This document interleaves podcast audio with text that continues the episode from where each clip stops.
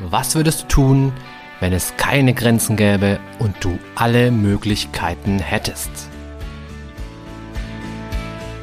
Herzlich willkommen bei Mind Skills to Go, dem Podcast für alle, die über sich hinauswachsen wollen. Mein Name ist Alexander Witt und ich freue mich sehr, dich hier zu begrüßen.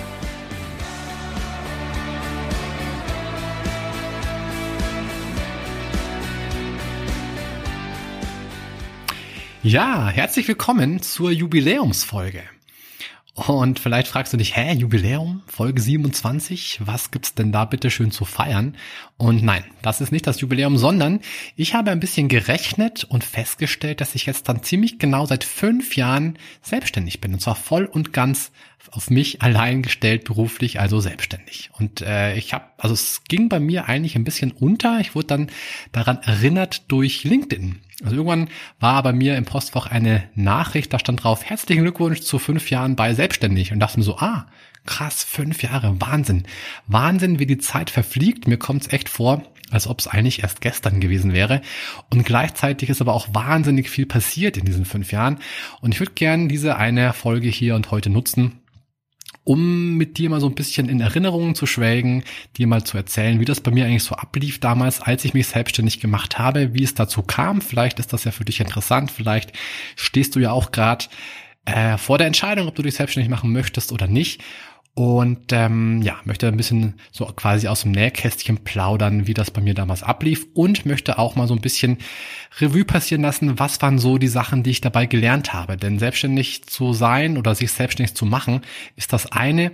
Das andere ist dann auch das Ganze, ja, mit Leben zu füllen und dabei passieren natürlich eine Menge Fehler, eine Menge Erfahrungen und all diese Dinge habe ich jetzt mal so ein bisschen für mich hier gesammelt und ähm, ja, werde es dir heute in dieser Podcast-Folge zum Besten geben. Also, wie ging das eigentlich los überhaupt? Und ähm, ja, ich erinnere mich noch ziemlich gut daran, es war Ende 2015, Anfang 2016. Ich habe damals schon seit längerer Zeit in der Klinik gearbeitet, als Psychologe, als Psychotherapeut und war da schon recht lange eben, hatte eine ziemlich gute Position, hatte viel Verantwortung, habe ein kleines Team geleitet, habe auch die jüngeren, die nachwachsenden Psychotherapeuten supervidiert, war für die zuständig und äh, ja, kurz gesagt, life was good. Also es ging mir richtig gut. Ich war, hatte Spaß in meinem Job. Ich hatte einen wunderbaren Chef, wirklich den besten, den man sich wünschen kann an dieser Stelle. Servus Steffen, wenn du da zuhörst, dann äh, hey, das war klasse damals mit dir. Also nee, ernsthaft, das war super. Ich hatte einen Chef, der wo ich quasi mit, mit jeder Bitte, mit jedem Anliegen kommen konnte. Und er hat immer versucht, eine Lösung für mich zu finden, auch wenn die Bitte noch so abwegig war, aber irgendwie, ja, war es ihm wichtig, war ich ihm wichtig anscheinend. Und das, äh, das hat sich unheimlich gut angefühlt. Und ich hatte auch ein wunderbares Team, also ein richtig cooles Team, wir sind, also wir haben Situationen erlebt, wir sind durch, durch dick und dünn gegangen und wir waren auch füreinander da und das hat uns echt zusammengeschweißt und äh, ich habe immer noch Kontakt zu meinem Team von damals und es war, also es war eine wunderbare Zeit, es war richtig, richtig schön. Und dann kam quasi von heute auf morgen, zack, die Nachricht, hey, wir müssen schließen. Unsere Klinik schließt, meine Klinik schließt. Warum? Ja, irgendwie waren wir einfach nicht mehr äh, rentabel genug für den großen Träger, ja, für die, für das Unternehmen, das die Klinik, äh, dem die Klinik gehört hat. Ne? Also wir waren einfach eine kleine Klinik, wir waren eine wunderschöne kleine Klinik am Starnberger See. Aber wir konnten einfach nicht konkurrieren mit diesen ganzen großen Klötzen, die 1000, 2000, 5000, 10.000 Patienten äh, aufnehmen können. Wir waren einfach echt eine kleine, schöne, charmante Klinik. Ja, und da war halt dann irgendwann mal Ende Gelände. So.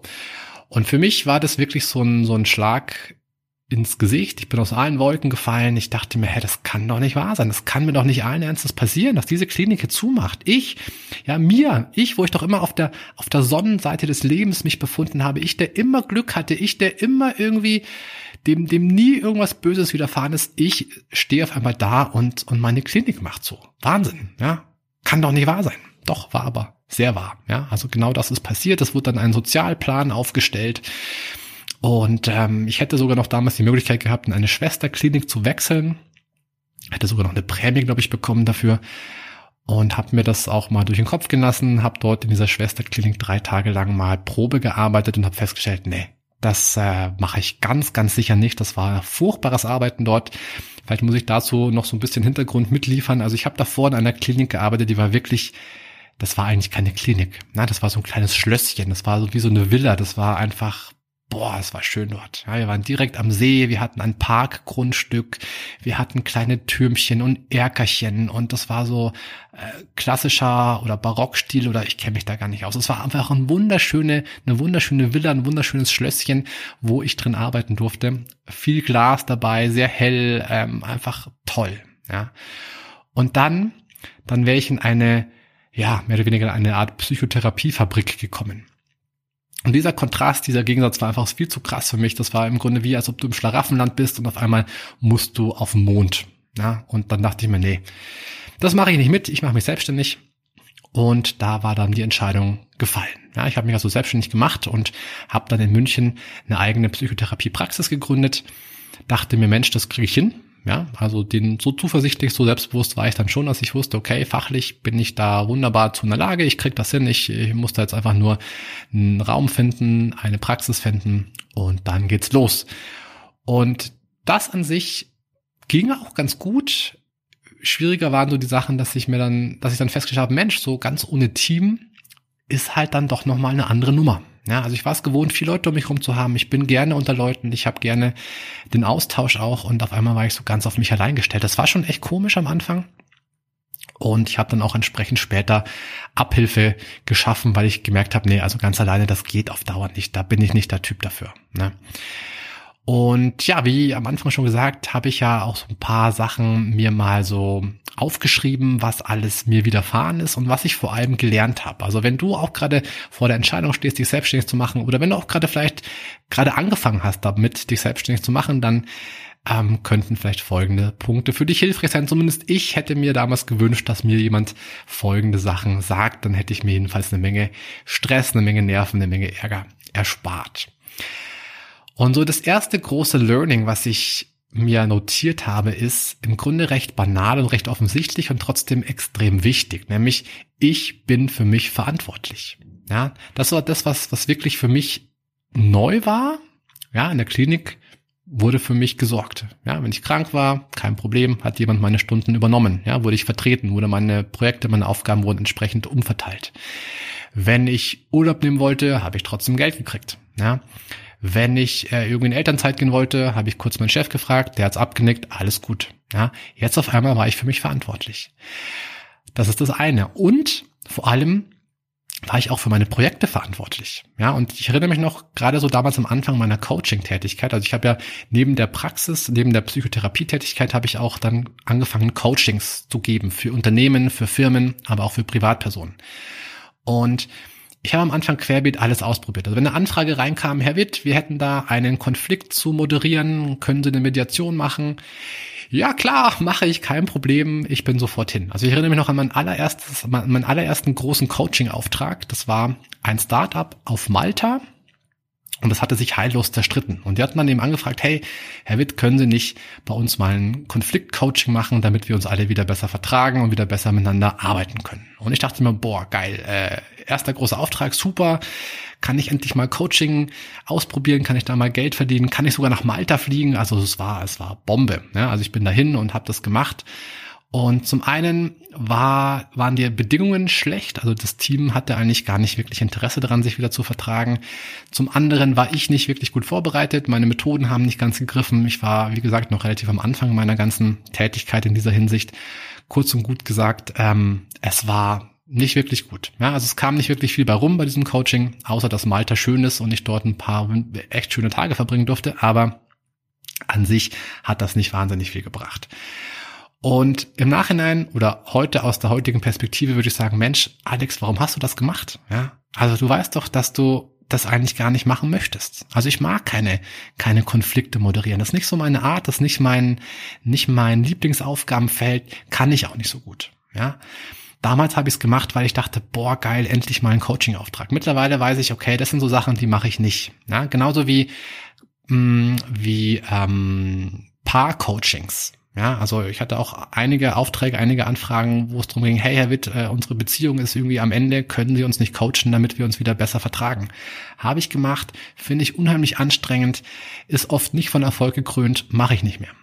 Ich habe für mich gelernt, ich mache nur noch Sachen, die mir Spaß machen und die ich wirklich gut kann. Ja, und das sind zum Beispiel so Sachen wie Burnout-Coachings in Unternehmen. Das mache ich viel im Moment. Das macht mir auch echt Spaß. Da geht auch vieles vorwärts. Ich mache Persönlichkeitsentwicklung und ich mache Workshops. Ja, also das sind so die Dinge, die ich gerne mache. Viele andere Dinge sage ich mittlerweile echt entschieden ab, weil ich einfach weiß, okay, ich, ich komme nicht, also ich, es macht mir keinen Spaß. Die Klienten haben nur bedingt was davon. Also irgendwie ist es eher so eine Lose-Lose-Geschichte. Also all das habe ich für mich festgestellt, werde ich streichen. Ich mache nur noch das, was mir wirklich, ja, wo ich wirklich drin aufgehe. Natürlich kann ich das oft nicht von Anfang an machen. Ja, am Anfang bin ich natürlich darauf angewiesen, dass entsprechend äh, Einkommen fließt, dass ich Umsatz mache, dass ich auch Miete, meine Miete bezahlen kann. Aber mittlerweile bin ich Gott sei Dank in der Situation, dass ich sagen kann, hey, ich suche meine Aufträge aus, ich suche meine Tätigkeiten aus und damit fahre ich echt gut. Ja, also Learning 1, ich bin für mich verantwortlich und ich bin auch für meine Zufriedenheit verantwortlich. Und das hat ganz viel auch mit meinen Projekten zu tun, die ich annehme oder eben nicht. Ja. Der zweite große Punkt, den ich gelernt habe, ist, hey, Entlastung ist wahnsinnig wichtig. Also ich bin grundsätzlich jemand, der einfach vieles alleine macht, der auch gerne vieles alleine können will. Also ich möchte alles, was in meinem Business wichtig ist, alles, was in meiner Selbstständigkeit wichtig ist, möchte ich können, möchte ich verstehen. Das ist mir wichtig. Ja.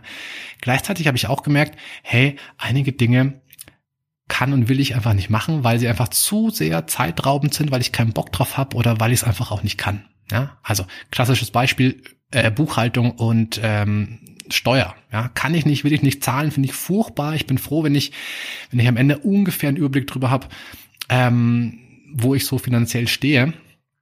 Aber mich mit diesen ganzen verschiedenen Buchungen auseinanderzusetzen, boah, da kann man mich mit jagen. Das ist überhaupt nicht meine Welt. Und ich habe dafür, Gott sei Dank, über einen äh, Bekannten eine wunderbare Steuerfirma genannt bekommen, die mittlerweile seit einigen Jahren alle meine Finanzen regelt und ich bin heilfroh, weil für mich ist es allein schon eine große Herausforderung, meine ganzen äh, Rechnungen und Belege zusammenzufinden. Also allein da äh, struggle ich schon, allein das ist für mich schon echt eine Herausforderung. Und ähm, aber das kriege ich mittlerweile hin und dann überreiche ich die ganzen Belege einfach an meine Steuerkanzlei und die machen dann den Rest. Also ist schon echt eine gute, gute Entlastung. Anderes Beispiel Putzfrau. Also ich habe in meiner Praxis am Anfang selbst geputzt, dann kamen die ersten Kollegen mit dazu, auch die haben dann mitgeputzt und jeder hat so ein bisschen geputzt und boah, und irgendwann wir alle genervt von diesem ewigen Putzen. Ja, gerade so Badputzen, Kloputzen, puh, macht glaube ich keiner gerne. Also ich fand's nicht cool. Es sah dann oft auch so ein bisschen aus wie bei Hempels und, und aus wie Sau bei uns. Ähm, jeder war so ein bisschen genervt, jeder hatte so ein bisschen ein schlechtes Gewissen und ah, war keine schöne Situation, bis wir uns dann irgendwann mal dazu durchgerungen haben, hey, wir stellen einfach eine Putzfrau ein. Ja, eigentlich eine total naheliegende Lösung. Aber hey, bis man mal eine gefunden hat, die auch noch zuverlässig ist, die auch noch irgendwie das Ganze nicht schwarz macht, sondern eben auf Rechnung. Also da hat es schon ein bisschen gebraucht. Dann hatten wir endlich eine und mittlerweile, hey, das ist cool. Ja, ich komme da früh rein, alles blitzt, alles funkelt, alles ist schön gewischt.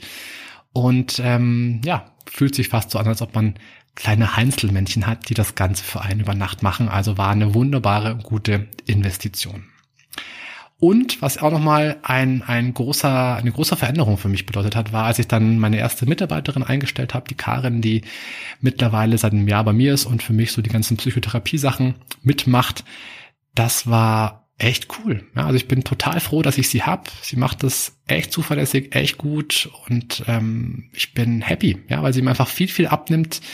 Sachen, die, um die ich mich sonst hat, hätte alle selber kümmern müssen. Und jetzt macht die das und ich habe einfach Zeit für auch andere Angelegenheiten. Also das ist richtig gut. Ich habe mich lange davor gescheut, diesen Schritt zu machen, weil eine, eine Angestellte natürlich immer auch ein Stück weit eine, eine Verantwortung bedeutet, immer auch ein Stück weit ein Risiko ist. Und bei uns war es, also ich habe sie angestellt und dann kam Corona. Also es war im Grunde der schlechtestmögliche Zeitpunkt und trotzdem ging's gut. Ja, also insofern war das nochmal für mich so eine Sache, hey, Entlastung in Form von Angestellten, in Form von Putzfrau, in Form von, von Buchhaltung, das macht echt nochmal einen großen Unterschied. Und, also Punkt zwei, eben Entlastung ist wichtig. Ja, Entlastung, glaube ich, kann man sich gar nicht genug holen als Selbstständiger. Das äh, kann in vielen, vielen kleinen Bereichen auch sein, irgendwelche Freelancer, die du dir holst, aber auf jeden Fall, das sind so Sachen, die ich echt zu schätzen gelernt habe. Und Punkt drei, den ich gelernt habe, ist, ich achte einfach echt extrem darauf, wen ich in meine Praxisgemeinschaft, in meine Coaching-Gemeinschaft reinlasse und wen nicht. Also am Anfang war für mich klar, ich habe jetzt hier diese, diese Coaching-Praxis und muss natürlich die Miete zahlen. Und die Miete war gar nicht mal so wenig, ja, weil hey, München-Schwabing ist natürlich nicht unbedingt das günstigste Pflaster. Also hatte ich am Anfang richtig viel an Miete gezahlt. Und dann kam recht schnell die Idee, Mensch, ich brauche irgendwie Untermieter. Ich wollte ja auch nicht alleine sein. Ich wollte ja mit Leuten zu tun haben. Ich wollte ja irgendwie einen Austausch haben. Also habe ich Leute zu mir in die Praxis mit reingeholt. Das lief am Anfang super. Ja, wir hatten da eine richtig coole Gemeinschaft. Und dann kam einmal eine, ja, eine Situation, die, ähm, daraus habe ich zumindest viel gelernt, könnte man sagen. Also da kam eine, eine junge Kollegin, die wollte sich da einmieten und es war alles unter Dach und Fach und ähm, Vertrag war unterschrieben und so weiter. Und im Grunde drei Tage bevor es losgegangen wäre, sagt sie, ach nee, ähm, sie will doch nicht. Und ähm, ja, dann habe ich mir okay, äh, aber wir haben einen Vertrag, ja, und der ist rechtsgültig und ähm, das ist halt bisschen kurzfristig jetzt. Ja, ich muss ja auch planen, wie es weitergehen soll und so. Und ähm, letztlich, also lange Rede, kurzer Sinn, es war eine ziemlich doofe Angelegenheit. Wir haben uns dann hin und her geschrieben und hin und her, ähm, ja, auch gestritten. Es waren auch Anwälte mit involviert und irgendwie haben wir uns dann so geeinigt, dass es zumindest einigermaßen glimpflich für uns beide ausging. Aber das hat mich echt geärgert im Nachhinein, ja. Und ich habe für mich festgestellt, hey, ich achte ganz genau darauf, wen ich da reinlasse in meine, in meinen Inner Circle sozusagen und wen nicht. Weil, um ehrlich zu sein, ich hatte davor schon ein nicht so ein gutes Gefühl, ja, und normalerweise kann ich mich auf mein Gespür sehr, sehr gut verlassen. Aber natürlich hatte ich halt auch ähm, den inneren Druck oder den, den, den finanziellen Druck vor allem, dass ich diesen Raum vermieten muss, ja, weil einfach der schon eine Zeit lang frei und der stand. Und dann habe ich mir gedacht, gut, das passt eigentlich ganz gut. Ja, die, die zahlt, ähm, also die, die bucht mehrere Tage, das ist, das passt für mich ganz gut. Auch wenn ich eigentlich vom Gefühl her schon wusste, Mensch, die ist nicht so unbedingt auf unserer Wellenlänge, die passt eigentlich nicht wirklich rein. Ja. Und ähm, leider hat sich dann eben mein Gefühl bewahrheitet. Und ich habe für mich eben gelernt, hey, wenn mein Gefühl sagt, Alex, mach's nicht, dann mache ich's nicht. Ja, auch wenn ich dafür ein bisschen draufzahle, aber hey, Geld ist nicht alles. Hauptsache, mir geht's gut in meiner, in meiner kleinen Psychowelt hier. Und insofern ist das mein drittes Learning. Ich achte auf meinen Inner Circle. Ich lasse nur Leute in diese Gemeinschaft rein, die wirklich gut dazu passen, die vom Alter her passen, die von der Einstellung her passen, die von ihrer Art und Weise, wie sie, wie sie Sachen machen, wie sie Dinge anpacken. Also all das muss passen. Dann, dann können die Leute hier rein. Ja, und das ist für mich nochmal so ein, ja, so ein ganz großer Punkt gewesen, den ich mir jetzt ganz dick und fett auf meine Fahnen schreibe, weil, weil ich, ja, ich bin einfach jemand, der, der großen Wert darauf legt, dass es harmonisch abläuft, dass man sich gut versteht, dass man auf einer ähnlichen Frequenz funkt und sendet. Und wenn das nicht passt, dann, dann ruckelt's und dann, dann hakt's und dann, ah, dann wird's einfach irgendwie anstrengend. Ja, das war so das waren so meine, meine Learnings, das waren so meine Erfahrungen aus fünf Jahren Selbstständigkeit. Ein paar Sachen waren dabei, die, die, ja, die mich nachhaltig geprägt haben. Und man sagt ja immer, aus Fehlern lernt man am meisten und das stimmt. Also für mich auf jeden Fall an der Stelle schon. Vielleicht hast du auch ein paar Sachen für dich mitnehmen können. Würde mich freuen. Ja, vielleicht machst du dich ja auch gerade selbstständig. Dann ähm, mach nicht die Fehler, die ich gemacht habe, sondern mach so, dass es für dich passt. Zumindest das würde ich meinem, meinem Ich von vor fünf Jahren erzählen. Ne? Ja, und in diesem Sinne stoße ich mit dir nochmal auf mein Jubiläum an, auf fünf Jahre Selbstständigkeit. Prost, schnapp dir ein Kaltgetränk und ähm, hey, vielleicht sehen wir uns mal wieder irgendwann im Real Life und nicht nur hier beim Podcast. Wäre auch cool. Auf jeden Fall, mach's gut und bis bald. Dein Alex.